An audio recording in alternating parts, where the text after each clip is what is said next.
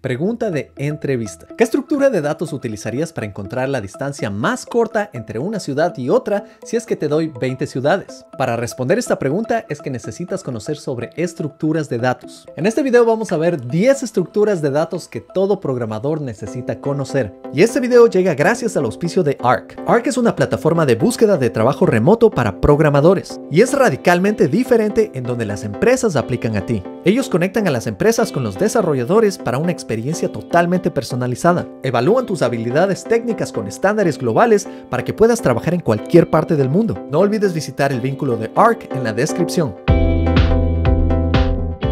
Hola, déjame darte la bienvenida a un nuevo episodio de Programador X y el día de hoy vamos a ver cada una de estas estructuras de datos que no solo te van a ayudar a hacer un mejor trabajo como programador, sino que también va a aumentar muchísimo tus oportunidades de trabajo. Y esto es porque la mayoría de compañías de programación hoy en día en el mundo te van a invitar a una entrevista de trabajo y en esa entrevista es muy probable que te hagan preguntas sobre estructuras de datos y algoritmos. Esto es porque estas compañías no solo quieren evaluar que tú sepas un lenguaje de programación o una tecnología, sino que quieren conocer tu capacidad de resolver problemas. Y eso normalmente lo hacen haciéndote preguntas muy únicas en las que tú vas a tener que decidir qué estructura de datos utilizas. Porque hay estructuras de datos para todo. Y aquí tú vas a tener que elegir esta estructura, por ejemplo, para una pregunta como ¿cuál es el camino más corto entre una ciudad y otra si es que te doy 20 ciudades y las distancias entre ellas? Es por esto que tú tienes que saber cómo escoger una buena estructura de datos. Y por supuesto, si solo estás desarrollando páginas web, tal vez las estructuras de datos no sean tan esenciales,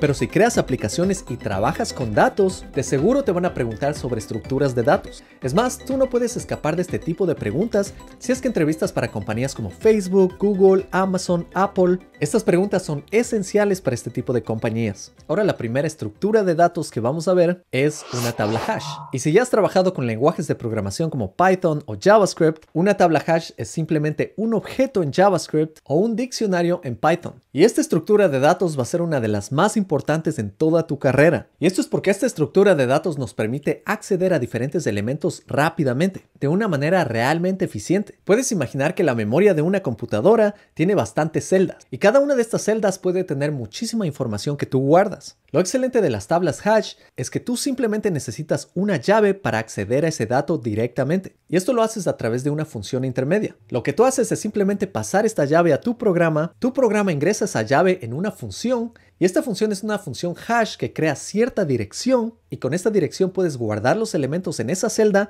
y después puedes seguir utilizando esta llave para acceder a esos elementos en esa celda. De esta manera te puedes dar cuenta de lo eficiente que puede ser esta estructura de datos. Pasas la llave, obtienes lo que necesitas y listo. Claro que en tu día a día utilizando JavaScript o Python tal vez tú no notas esto, pero detrás de escena siempre que utilizas un objeto en JavaScript o un diccionario en Python, esto es lo que está sucediendo.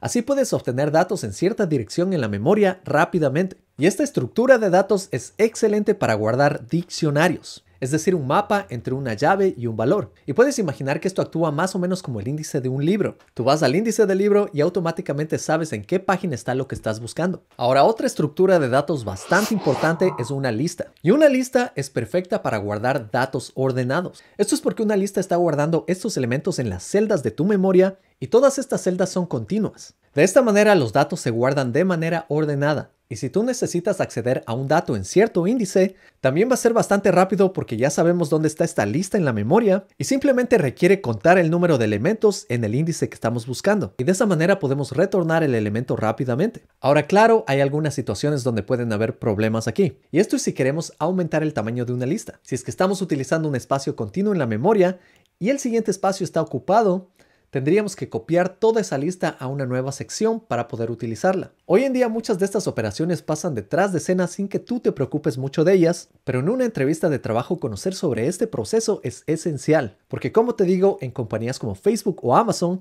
en una entrevista de trabajo te pueden preguntar situaciones como esta. Ahora, como sabes también, utilizar una lista es excelente para hacer bucles, porque de esta manera puedes iterar por cada elemento de la lista hasta llegar al final. También puedes iterar desde el final hasta el principio, y en general debes saber que esta estructura de datos es excelente para agrupar elementos que tienen cierto orden. Otra estructura de datos que debes conocer es una pila. Esto en inglés se llama stack. Y puedes imaginar una pila como una lista de forma vertical. Y en esta lista puedes ingresar elementos pero solo desde la parte superior. Y puedes remover elementos solo desde la parte superior. De esta manera es como poner un elemento sobre otro y solamente los puedes retirar desde la parte superior. Ahora debes pensar, esta estructura de datos suena exactamente como una lista. Y la verdad es que sí, es muy similar a una lista con ciertas restricciones. Pero estas restricciones nos ayudan a que nuestro código sea más eficiente. Imagina que quieres guardar un historial de cambios en una lista. Tú haces un cambio y puedes poner esto en cualquier parte de la lista. Pero esto puede ser bastante ineficiente. Una mejor estructura de datos es una pila porque en la pila podemos poner cada cambio que sucede y si deseamos regresar a un cambio anterior podemos remover cada uno de estos cambios desde la parte superior de la pila. La pila funciona bajo un principio que se llama Last In, First Out, que es exactamente el último elemento que entra, va a ser el primero en salir. Y si quieres aprender estas y muchas otras estructuras de datos, te invito a que estudies conmigo en Academia X. Al tomar mi bootcamp, que incluye el curso de algoritmos, vas a aprender todo sobre estructuras de datos, vas a aprender sobre notación BigO, que te permite explicar la eficiencia de un algoritmo en términos de tiempo y espacio en una entrevista de trabajo. Aquí te preparo con todo lo que necesitas para ingresar en la industria de la tecnología y también tienes acceso a preguntas técnicas y de carrera directamente conmigo. Así puedes aprender directamente de mí lo que he aprendido en los últimos años trabajando en proyectos para Google, Nintendo y Amazon. Puedes visitar mi bootcamp en academia-x.com. Otra estructura de datos esencial es una cola, y una cola es muy similar a una fila, pero sigue otro principio, el principio FIFO, que viene de first in, first out, lo que significa el primer elemento que entra va a ser el primer elemento que sale. Y así es exactamente cómo funciona una cola. Puedes imaginar que una cola es como una lista en donde puedes ingresar elementos y puedes retirar elementos solo desde el principio de esta cola. ¿Para qué necesitas una estructura de datos como esta? Imagina que necesitas enviar información a este servidor que va en forma de eventos, uno tras otro, y este servidor está bastante ocupado. De esta manera puedes utilizar una estructura como una cola y guardar estos eventos en esta estructura de datos y a medida que el servidor tiene más capacidad puedes ir sacando cada uno de estos elementos y así puedes procesarlos individualmente. Claro que hay muchísimas más aplicaciones para una cola y en mis cursos también enseño cómo implementar una de estas colas. Otra estructura de datos esencial es una lista enlazada. Esta lista enlazada es muy similar a una lista común y corriente, con la diferencia de que los elementos no se guardan de forma continua en la memoria. La diferencia es que aquí cada uno de los elementos se guardan como nodos en diferentes partes de la memoria y cada uno de estos nodos tiene ciertos enlaces al siguiente nodo. De esta manera puedes guardar elementos en orden. Y a diferencia de una lista, la lista enlazada puede crecer sin ningún problema. Si recuerdas en la lista teníamos elementos continuos y si queremos incrementar el tamaño de esta lista tenemos que copiar toda la lista a otra sección de la memoria que tenga más espacio. Con la lista enlazada no tenemos que hacer esto, ya que cada uno de los elementos se guardan en diferentes partes de la memoria. Claro que también hay partes negativas y por esta razón no podemos acceder directamente a la dirección de un índice. Tendríamos que recorrer nodo por nodo hasta encontrar el elemento que estamos buscando o el índice que estamos buscando. Y una aplicación de estas estructuras de datos es, por ejemplo, cuando presionas Tab en una página web, debes notar que el enfoque va a diferentes partes de la página web y cuando llega al final y presionas Tab, vuelve otra vez a la parte inicial. Detrás de escena la implementación de esto es una lista enlazada circular que al final se conecta al primer elemento. Otra estructura de datos esencial es un árbol. Y un árbol es una estructura exactamente como te la imaginas. Vas a tener un nodo que va a ser una raíz y esa raíz se va a conectar a diferentes nodos que pueden tener diferentes nodos hijos. Y de esta manera vas creando un árbol. Si has trabajado con el DOM o con HTML, te vas a dar cuenta que esta estructura es un árbol. El DOM es un árbol que tienes HTML, que es el elemento padre, y tienes elementos hijos como head y body, y cada uno de estos elementos puede tener elementos hijos. De esta manera vas creando un árbol. Y detrás de escena, cuando tú estás seleccionando diferentes elementos en el DOM, lo que estás haciendo es utilizando un árbol. Y un árbol puede ser bastante eficiente para diferentes operaciones, como seleccionar elementos de CSS, tal vez encontrar un nodo en el DOM, y existen muchas aplicaciones más que son mucho más complejas y son también utilizadas en bases de datos hoy en día para que sean bastante eficientes. En una entrevista de trabajo para una compañía manga es esencial conocer sobre árboles. Algo muy importante que tienes que saber es cómo recorrer un árbol. Y hay bastantes formas de recorrerlo. Puedes recorrerlo en preorden, en orden o en post-orden. Y lo interesante es que si quieres recorrer cada uno de estos elementos en un árbol, tienes que saber cómo escribir estos algoritmos y para hacerlo de la manera más eficiente tienes que utilizar una cola. Es decir, para recorrer esta estructura de datos necesitas otra estructura de datos. Ahora, otra estructura de datos que es esencial es un árbol, pero un árbol binario. Un árbol binario es igual que un árbol, pero solo puede tener dos hijos. Y cada uno de estos hijos a su vez solo puede tener dos hijos. Ahora este árbol puede ser bastante eficiente porque para recorrerlo solo tienes dos opciones. Y si estás buscando un elemento en este árbol binario, sería aún mucho mejor utilizar un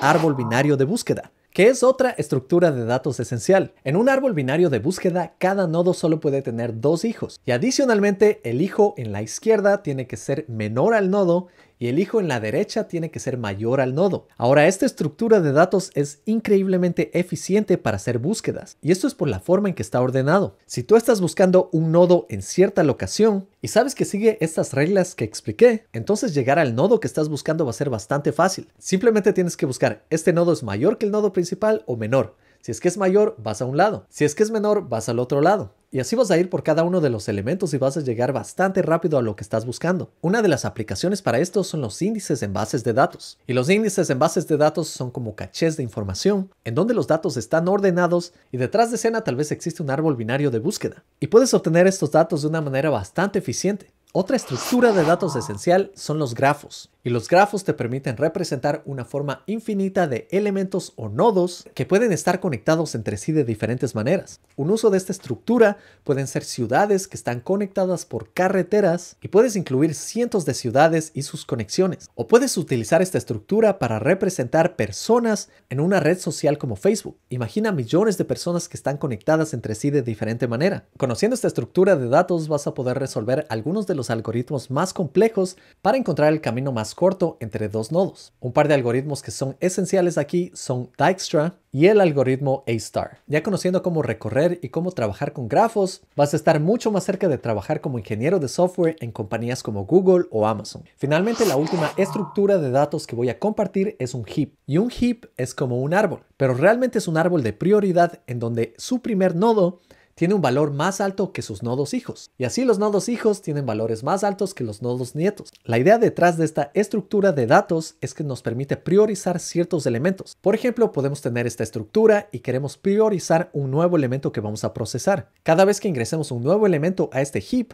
se va a reordenar y de esta manera vamos a tener un acceso bastante rápido al elemento que queremos procesar. Como te dije, todas estas estructuras de datos están en mi curso, en mi bootcamp, y no solo las implementamos en código en mis cursos, también hacemos el análisis de complejidad de tiempo y espacio para sus diferentes funciones principales, como una búsqueda, ingresar elementos, retirar elementos, reordenar elementos y otras operaciones. Así que aprende a trabajar con todas estas estructuras de datos y te aseguro que vas a llegar bastante lejos. No solo vas a crear aplicaciones más eficientes, sino también vas a poder trabajar en las compañías más grandes del mundo. Si te gustó este video, no te olvides de darle un like, de suscribirte, activar las notificaciones, ya que eso me ayuda a seguir sacando videos como este. Si conoces de otras estructuras de datos importantes, no dudes en dejarlas aquí en los comentarios. Eso es todo por hoy y nos vemos en la próxima. Chao.